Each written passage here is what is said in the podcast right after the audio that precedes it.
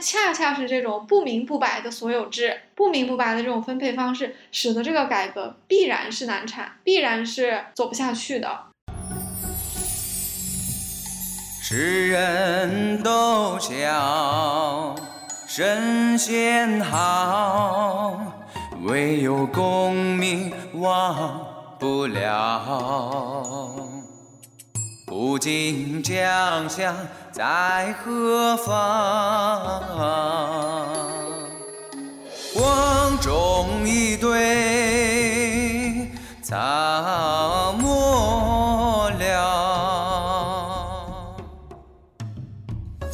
Hello，大家好，欢迎收听多芬职场，我是主播伊万。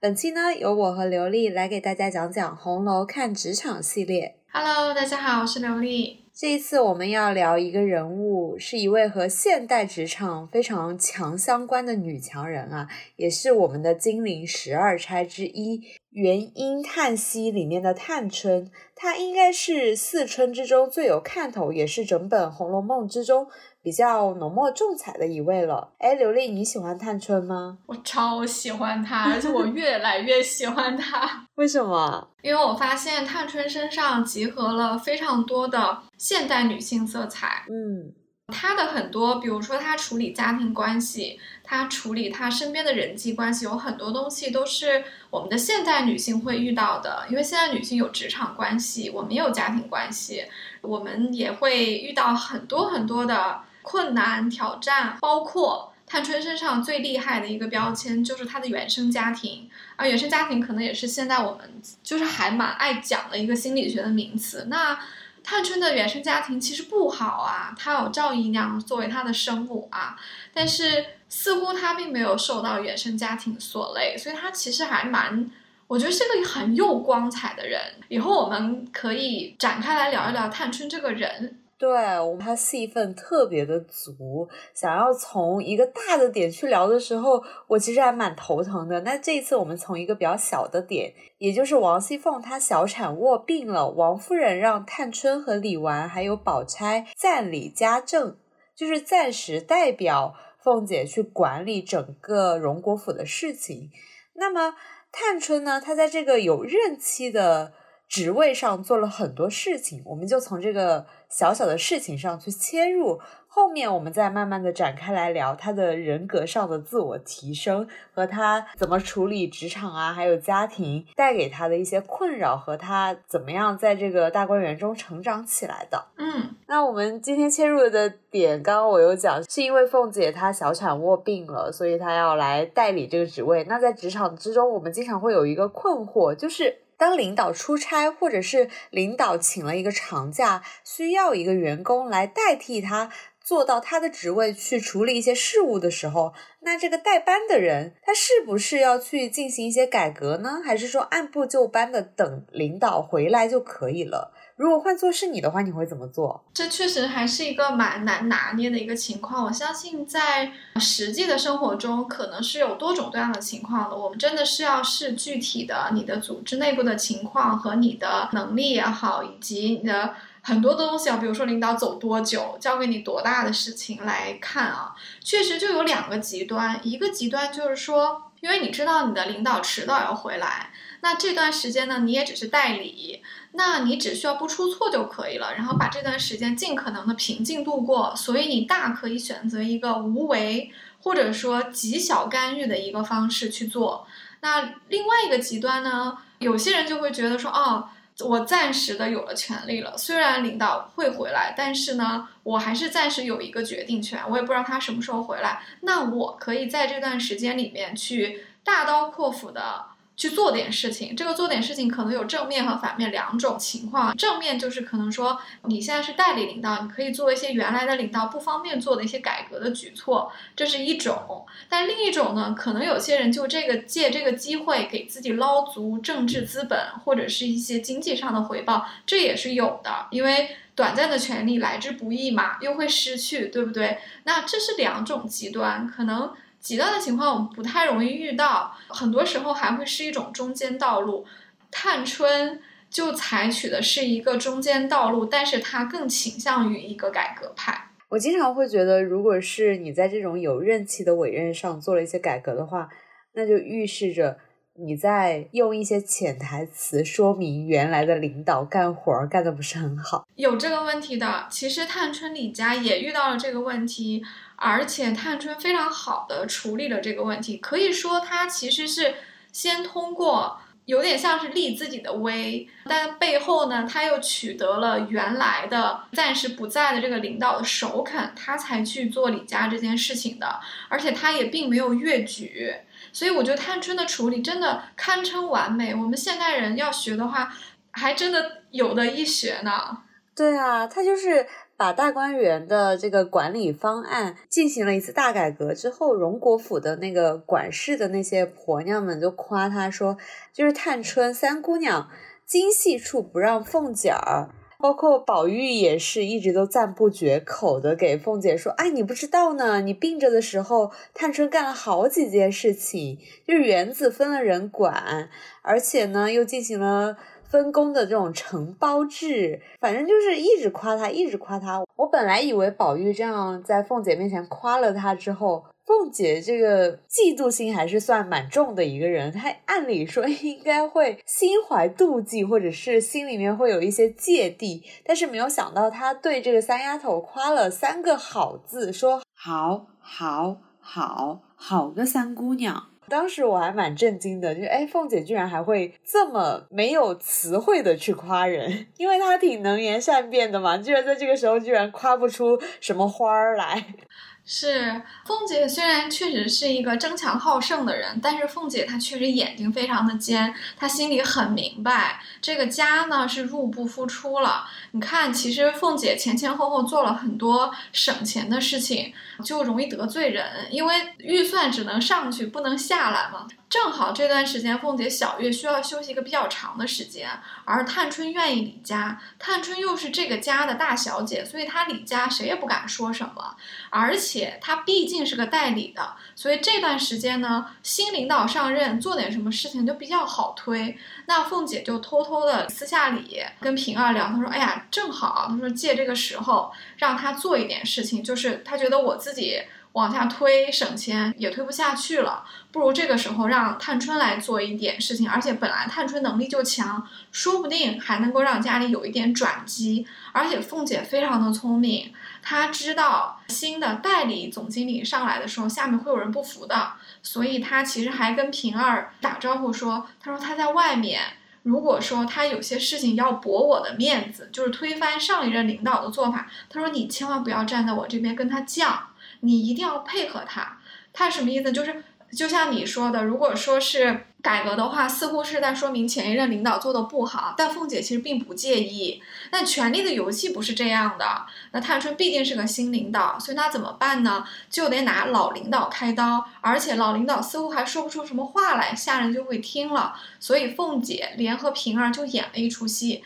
我们可以看到前前后有非常多探春和平儿的对话。平儿在人前非常非常的维护探春，探春不管做什么，平儿都说好，而且呢。平儿也很注意维护王熙凤的面子，她也不说是王熙凤没做对，她就说我们奶奶呀，就是一时没有照顾到姑娘，看着有可以添减的地方，就帮我们给添减了，也不枉姑娘对我们奶奶的心意。另外呢，也对太太的事有益，太太指的是王夫人，因为这个事情是王夫人委任的嘛。你看这话说的多漂亮，在众人面前，大家也就无话可说了。嗯，平儿作为王熙凤的大秘。说这些话确实蛮重要的，因为她就是代表王熙凤说话的嘛，她是凤姐的发言人。嗯，这个时候荣国府应该开始走下坡路了吧？我记得，对，已经开始走下坡路了。这个事情发生在第五十六回，基本上从一半的时候，这个荣国府就经济就不是特别好了。探春还是非常的有远见的，就看见了这件事情。毕竟修大观园花了那么多的钱，那他应该是从我们经常会说的开源和节流这两点上做。他具体是怎么做的呢？确实，像你说的，省钱的办法，或者说管理家里的经济的办法，真的就只有两条路：开源和节流。那探春非常的清楚，他本来就会观察家里的事情，他也知道家里的经济可能不是很好。或者说呢，有一些铺张浪费的事情，可花可不花的钱，他也是看在眼里的，所以他就做了几件事情。但是他这几件事情做的呢，是有一个层次的，先拿小事做，发现大家对小事能接受了，他在做大事，所以他先做了两个小的节流的事情。第一个就是。媳妇上来要领钱，说是要给贾环和贾兰上学的时候用的八两银子。这个八两银子是一年用的，这是干什么用的呢？是这两位小少爷在学校里面，就私塾里面吃点心和买纸笔用的。这探春就说：“这把八两银子裁了吧。”他说：“他们两个人呢，一个在李纨的房里，一个在赵姨娘的房里，他们都领了月例钱的。这个月例钱本身就是给他们用来做这些杂费的。”因为他们是少爷，是主子，本来就是吃家里的，用家里的，你本来就没有开销，又给你每个月零花钱，那你去学里就应该用这个钱，干嘛还多出来这笔重复的八两银子呢？难道你上学是为了有八两银子你才去上的吗？就探春这个话说的非常的严厉，大家无可反驳，所以他就把这两银子裁了。而且你要注意到一个细节哦，他裁的这八两银子，一个是贾兰，一个是贾环，贾兰是他的侄子。贾环是他的弟弟，是他的亲弟弟，所以他其实非常公正。我裁这八两银子，也不是看着谁裁，看着谁不裁，就是都裁。就算是贾环，我裁了贾环的钱，赵姨娘不高兴会找我闹，我也不怕。所以这是他的第一个节流的事情，OK，先执行下去了。我忽然觉得贾兰有点惨，因为贾兰不是最用功读书的吗？对对对，贾兰在文中不是那么贪财的一个人，李纨也还好，所以这个八两银的阻力应该不会在李纨这一方，可能赵姨娘会不太开心。然后，我们按下不表哈。第二个节流的事情呢，探春就把自己也接上了，因为这个是所有小姐都会有的一项支出，她就说。为什么我们小姐有二两银子的月钱，然后你们还跑来到宫中里面领钱去给我们买脂粉和头油呢？可见这个脂粉和头油呢，是不是发钱给他们买的？是关中有这一项单独的采购，会有人去领钱，然后买了脂粉和头油发给这些小姐，不是给他们发钱，是给他们发物。所以探春就这么说：“他说，首先我们有二两银子，我们呢可以自己买。第二，你去领了钱，出去买了脂粉和头油，买给我们的还不好，而且还晚给，就是你还不按照我们的要求买，这是为什么呢？就难道这个外面有那么多不好的东西全给你们买了来？”平儿这个时候就点破了，他说：“哎呀，不就是要考虑外面那些买办吗？”那就很显然了，这就是一个吃回扣的事儿，任何一个企业都会有的。你的采购就是最容易滋生腐败的一个部门。可见办这个事儿的人，比如说他请了十两银子，他可能自己私吞了五两，用剩下的五两买了东西。那这五两的东西能跟十两的东西比吗？所以探春就说：“我们拿到的东西都不好用，你们还白花了钱。我们因为东西不好用，我们就拿自己的二两银子里面掏出来。”让我们的奶妈的儿子呀，或者让自己的兄弟啊出去再帮我们买，你看这事儿办的，这个头油和脂粉的这笔钱就裁了吧，这样也就没有这一项可以去腐败的地方了。所以这是第二个节流，这个节流其实是涉及到他自己的，因为这个脂粉和头油是每个小姐都会有的，就迎春、探春、惜春，包括林黛玉都有的啊。所以探春，你看她就是很公正，她不会觉得这里面也有我的一点好处，我就只能裁别人的，不能裁自己的。可见啊，探春是真的是心里很公正、很亮堂，真的是为了这个家好的。这个是他做的两个节流的小事情。讲实话，我觉得这个节流。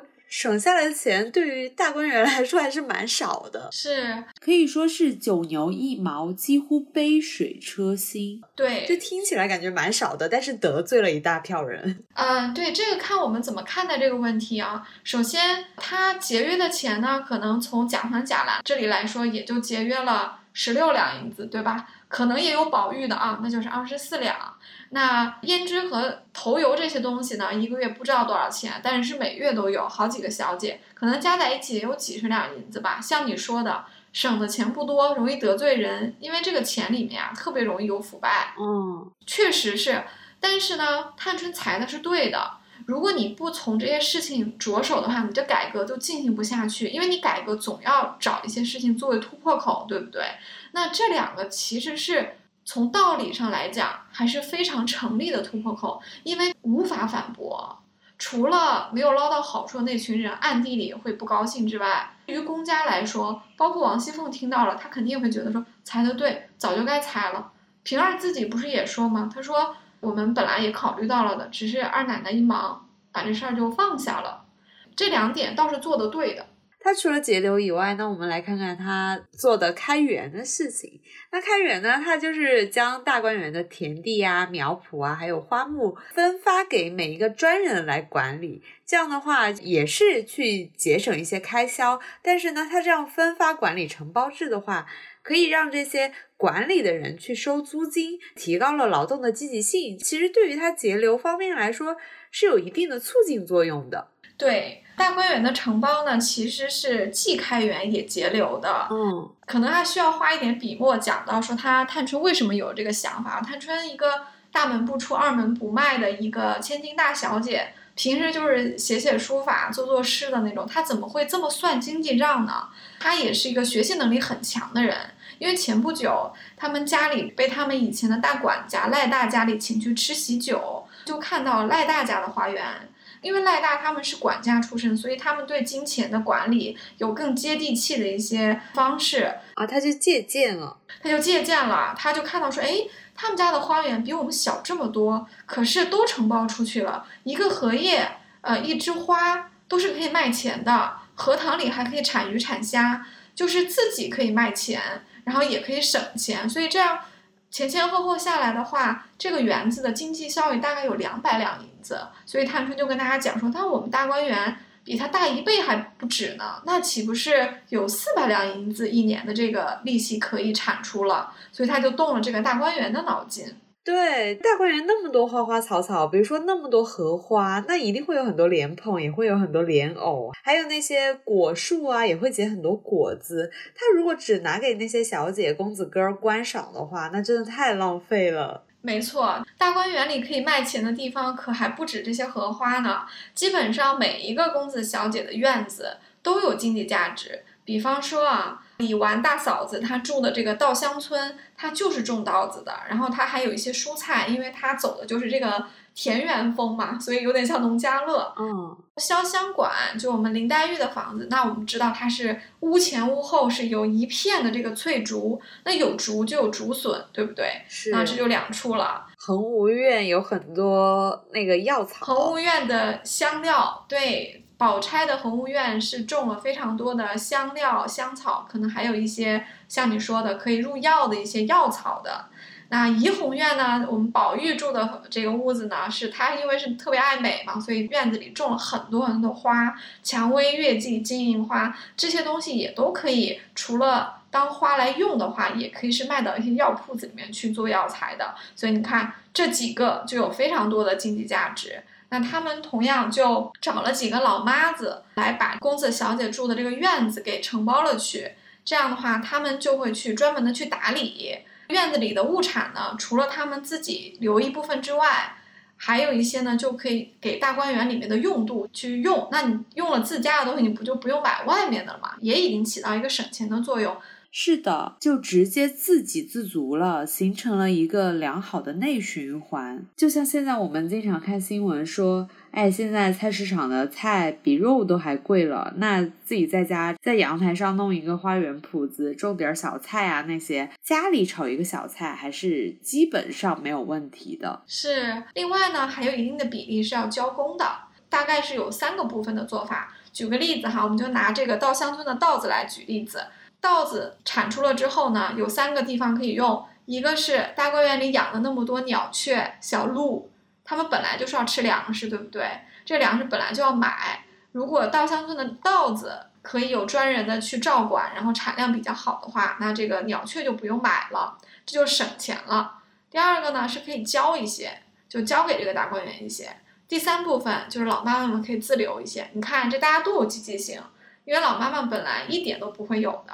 稻子本来也要长，本来可能就是一个观赏稻，好看的。但是如果说告诉老妈妈说这个稻啊长出来之后，大家都可以分一些，那它肯定就照管的特别精心，产量肯定就比以前高很多。然后就有了这样的三个用处。关于稻子呢，其实我们在《红楼慢炖》也聊了整整一期的稻子，大家可以在《红楼慢炖》里面去听一下。没错，我们最近也录制了一期《红楼慢炖》，专门来讲《红楼梦》里的稻米。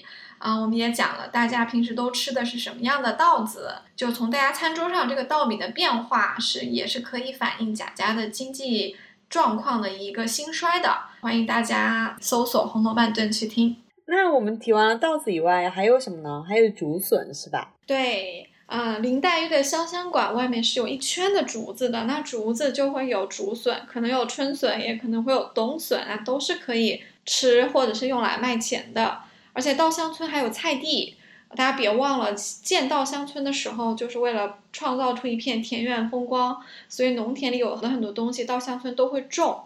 啊，那宝钗住的恒芜院里面也是种了非常多的香料和香草的，怡红院里又特别多的花，这些除了自己用之外，都是可以卖钱的。哦，一举两得的方法真的特别的好，会比他一开始听到他说要节流好多了，就是这个舒服多了。对，关键是分配的方式，因为原来这个东西呢，在大观园里，它就纯粹是一项支出，像稻香村、恒芜院、还有怡红院，包括潇湘馆这些，呃，物产都是需要专人去打理的，那它就是一个成本。首先，他需要人，嗯，有专门的清扫啊、照管的这些人，这些人都是领工资的。这些竹子也好，花草也好，如果只是起到一个观赏作用的话，其实确实也是浪费了。那探春的办法呢，其实就很好的解决了这个问题，也就是说，把这些事情分给专人去做。这样这些人就会有干劲，因为他们有了所有权，就像我们的家庭联产承包责任制一样。你在为你自己干活的时候，干劲儿就会特别足，也会特别的负责任。那这个东西经由你负责任，所以它就会长得特别好。那特别好了之后呢，除了一部分交给大观园里的这些房中去用，那就省了往外面买，这样就节流了。那剩下的一部分呢，老妈妈们还可以留一些。对于大观园来说，它省了开销；对于老妈妈们来说呢，就等于是多了一些外快，其实是一个皆大欢喜的事情。哦，是的。我在本期的开头有提到说，我觉得像这样的改革，一般来说很难推进的下去，尤其是像贾府已经习惯了非常奢侈的生活，包括宝玉的话，你别看他一开始如何如何夸探春，我真的觉得他在整个 大观园里面，他就是一个嘴炮王。毕竟按照探春这样的改革下来的话。那他在学堂里面肯定就不会有那么自由了，而且很多事情会有专人来负责。像他在怡红院里面，就是虽然表面上非常的看起来这个规则很井然有序，但是宝玉就没有那种哎我要随意采个花草啊，然后去浪费点什么的理由，他肯定会不开心的。对，宝玉虽然支持探春啊，但是他可能纯粹是。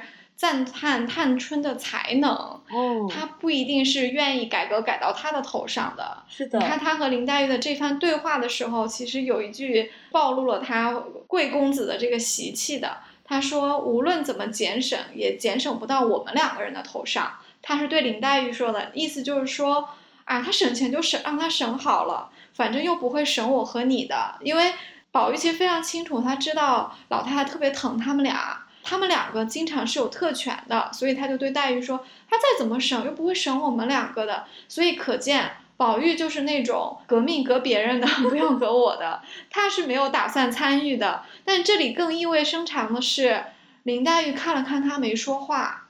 其实啊，林黛玉心里非常非常的聪明，而且林黛玉更多的是站在探春那边的，她只是当面没有去。反驳宝玉而已。我觉得林黛玉心里她是不同意宝玉的，她心里肯定也知道探春改革是迫不得已，家里真的就到那个程度了。但是林黛玉是一个客人，她不方便说，她其实是不赞同宝玉说的这种啊，怎么省也省不到我们俩头上。你看她一点都没有附和他，说明她不赞同，但是她不愿意去说，因为她说这个话没有用，她也不管家，而且宝玉也不管家。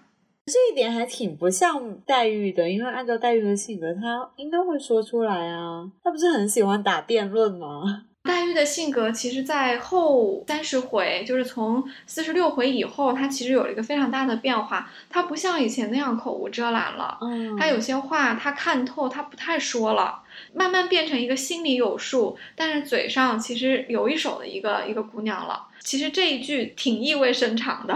对，那除了宝玉的话，像王熙凤啊，她本来就是有在外面放高利贷嘛，她已经见到了荣国府这样的深渊了，而且她肯定是自知像探春这样改革很难改变贾府最终的命运，所以她最终就睁一只眼闭一只眼，就是执行不下去又执行不下去呗，就一直装睡嘛。对，就是探春，哎，真的就是力挽狂澜，就是不行了，就是这样子做。还是挺无用功吧？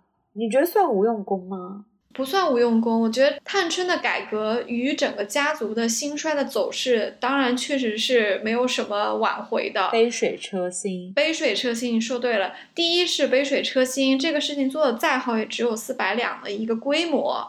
第二个是太晚了，贾家走到没落是从里面就开始烂了。表面上的一个小改革，其实根本就没有从根基上去彻底的去改，所以也是没有用的。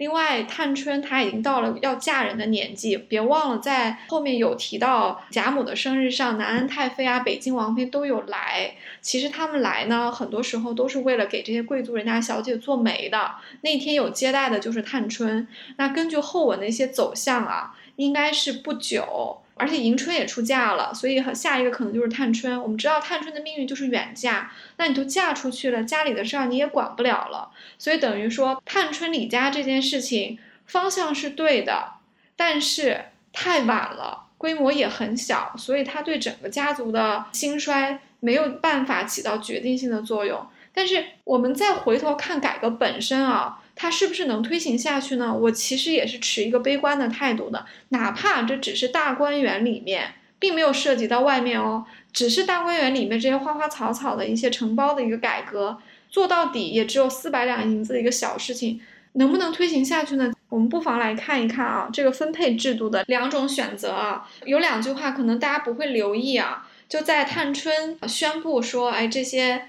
稻香村啊，这些竹笋啊，包括恒芜院、怡红院这些花花草草要怎么分给谁？分给什么叶妈、田妈、祝妈之后，大家都会有一些怎么样的好处？又省了钱，他们也有一些益处，对不对？这个是没有错，这是原则问题。但是后面啊，探春就提到说，他觉得这些东西是应该入关的，要入到里面来。什么意思？就是说这个东西要入大家的一本总账，就。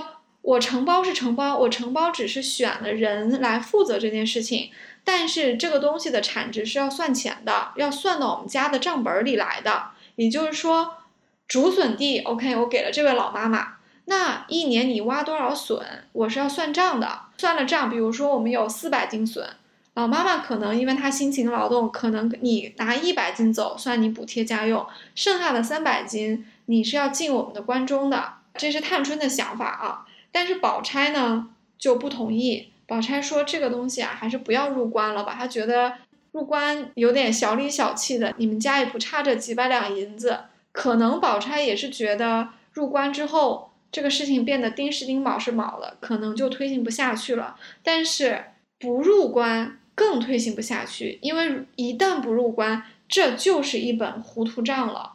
你看。所有老妈妈们承诺啊，都是笼统的承诺，都说的是这片园子给我，鸟雀吃的粮食就不用往外面买了，包在我身上，那剩下的他就拿走了。那到底是多少呢？就这没有说清楚。名义上好像这个事情有人负责了，那你有人负责之后又没有把它量化，会造成一个什么情况呢？在后文的时候已经提到了，有一次婴儿宝钗的丫鬟要去摘一枝花。老妈妈就不给他摘，为什么？因为老妈妈承包了之后呢，都是他的了。他只需要每天给小姐们的房里送一点花，剩下就都是他的，他可以去卖，没有人去查他这个账，那他就变得贪得无厌了。婴儿就很公正，婴儿说：“我们小姐从来不要你这个花，就是你每次去送，我们小姐都说不用送，等到我们要的时候再问你要，那是不是？”我其实，在你这儿压了很多花，我可以要，对不对？就如果你每天送送五枝花，我这十天都没问你要过花。我说的是，我要的时候再问你拿一点，那我这次摘你五十枝，你也不应该说什么，对不对？但不是老妈妈们就能贪一点是一点，就阻挠婴儿去摘这个花，而且话说的非常的难听。他这个话的背后，通通都是他的一己的私利。对这个花尚且这样，我们可以想象啊，像竹笋啊、稻子这些真金白银的一些农产品，这些老妈妈们抢起来会有多疯狂？就是因为这个东西没有入关，所以其实根本执行不下去，无非是。把一种私有制变成了另外一种私有制。原来的私有制是啊，这都是我们贾家的嘛，我们雇人来干活发工钱，这些都是观赏到，这些种的菜都是看的，啥用也不干。但是现在探春把他们承包给别人了，但是他就换成另外一种私有，因为你没有说清楚这面积有多大，产出多少，按比例我们留多少，你留多少，这都没有说清楚。探春可能本来是想说清楚，他是希望把这个事情制度化。变成关中的一部分，只是这个主意是他的，他还是希望这是我们家的一个会计的一个收支情况。但是宝钗制止了他，宝钗可能觉得从人情世故上来讲，如果你入关的话，这些老妈妈积极性会被打击。宝钗非常了解人性，所以她采取了一个改革比较容易推行的办法。但恰恰是这种不明不白的所有制，不明不白的这种分配方式，使得这个改革必然是难产，必然是走不下去的。太难了，因为大观园太多蛀虫了，真的太多蛀虫了。对，还有一个小细节啊，就我们的宝钗非常的缜密啊，她也是对领到了这些承包的老妈妈们去交代说，你们现在得了好处，但因为你们是精挑细选出来的。其实大观园里还有很多的仆人老妈妈是没有得到这个机会的，那人家会嫉妒，对不对？那就说你们呐，你们就把你们每年的这个收益拿出一部分来分给其他人，比如说那些看门的啊，什么拉冰床的，或者是干一些苦活，因为这些活是属于就像公共服务一样，就是他干就是把所有的都干了。但是人家呢没有得到这个好处，人家也不能拿这个笋，人家也不能种这个稻。那你有了笋，有了稻，你是不是应该分一点给他们？这个情理上是没有错的。同样又没有制度化，你让他拿多少出来呢？被承包到的这些老妈妈，她肯定觉得，既然承包给我了，我往外拿的越少越好。那没有得到这样机会的那些看门的、打扫的这些仆人们，他们本来可以得到一点好处的，但是。到底得多少也没说，你要是给人家一点点，人家觉得说不够啊。我们干那么辛苦，怎么就你承包了竹林啊？怎么就你有稻田？你每年收那么多稻子，我们本来是一样干活的，怎么领导的好处都给了你，没给我呀？这个分配同样是不够清楚的，就跟前面一个问题一样，就是到底入不入关，是不是正式化、制度化？宝钗是认为不要，恰恰就是因为这个不要，就使得这个改革就糊涂下去了。所以其实本身制度没有什么问题，但是执行下面的细则是有问题的。对，非常同意。探春的这个大的 idea，这个大的想法绝对是对的，就不要浪费嘛。我们有这么多有经济价值的东西在家里，当然是不要浪费，要用起来。而且他把这个责任和收益挂钩的办法也是对的，就分配给老妈妈们。那老妈妈们当然是。会更加精心的干活，那我做这个劳动，我就会得到这个回报，这也是没有错的。到这一步，这个改革都没错，也就是框架是对的。但是，一旦到了这个分配制度，而且这个分配制度是不是要数字化、量化的时候，就清楚化，我们叫透明嘛？我们想象一下啊，如果说探春选了这几个，好像有叶妈、田妈、祝妈这么好几个啊，如果她是。公开公正的选拔了这几个老妈妈，然后呢，谁分配了什么地方都说清楚，然后这个地方预估一下一年能产多少东西，然后呢列出来说，哎，这些东西百分之多少老妈妈可以自己留着，剩下的交给大观园，再拿出一部分其他所有干活的人平分。如果这个东西白纸黑字跟所有人公开、公平、公正的讲了之后，可能会有一线生机，因为你至少是透明了。你现在宝钗和探春谈的这个会上讲的东西，没有一个东西是可以量化和数字和透明化的。这一点我们在职场上真的是可以去借鉴一下，尤其是听我们节目的，如果已经在做小领导的，你们在制作一些制度的时候，可以从探春身上学到一点啊，就是后面落地执行应该如何如何处理，去去除掉这些隐患。对，这里还有一个问题，我们也可以展开来讲一下，就是这几位老妈妈虽然是探春、李纨、宝钗这几位比较明事理的姑娘奶奶们。平时就看重的，就是他们平时观察，哎，有哪些老妈妈做事比较靠谱，人也比较厚道，他们把这个机会分配给他们，确实没有问题。但是你看这个选拔制度肯定是主观的，对不对？嗯，这无话可说，因为大观园就是一个家庭，它就是一个私有企业，那当然就是老板说了算，这是没有问题的。但是它有没有一个晋升和淘汰机制呢？比方说。这个承包有没有一定的年限？比方说，今年先承包给他看看，时效一年。如果他这一年做的不好，不管是因为他自己的照管不精心啊，还是说他跟别人没有处好关系，还是他分配不公啊，就不管是什么样的原因，有没有一个通道说，哎，我们明年可以选拔其他的老妈妈来承包这块地？我们这个人选是可以换的，能者上，不能者下。其实也没有谈到。当然了，很可能这个改革啊，连一年都没有撑过去，所以也就谈不上第二年的这个人选的情况了。但这确实是我们在职场里面是需要考虑的。我们在职场上的职业发展从来都不是只能上不能下的，对不对？那在这个情况下，分配好处的时候，这些老妈妈们的人选当然也应该做到能上能下。嗯，探春不是有一句话嘛，跟武则天还蛮像的。她说。我但凡是个男人，可以出得去，我必早走了，立一番事业。那时自有我一番道理。偏我是女孩家，一句多话也没有我乱说的。他还是蛮痛恨自己的身份的，再加上这一次改革的失败吧，就表达了她这个女性身份的无奈，所以她才会有这种我渴望我是个男人，我要干一番事业，我要扬眉吐气的这种感觉。所以我认为她应该远嫁，她是没有那种觉得我离家远了，我要多么多么可惜的那种感觉。我同意。我们因为没有办法看到探春远嫁的时候的一些具体描写了，但是你刚刚讲述的，从探春的性格走向来看，其实是合理的。我们相信探春，她对这个家有一种哀其不幸，怒其不争的这样一种复杂的心情。一方面，她肯定是爱她的家人的。你看。探春和宝玉啊，和王夫人和她的姐姐妹妹们关系非常的好，就她其实非常看重这个亲情，她也很希望这个家庭好。但另一方面，她可能也知道这个家是没救了，不光是这个改革失败，后面还有超检大观园，就她发出了非常多的悲叹，甚至是一些悲壮的一些结论。在她有一个远嫁的机会的时候，我相信探春的心情是复杂的。一方面，她舍不得她的亲人们。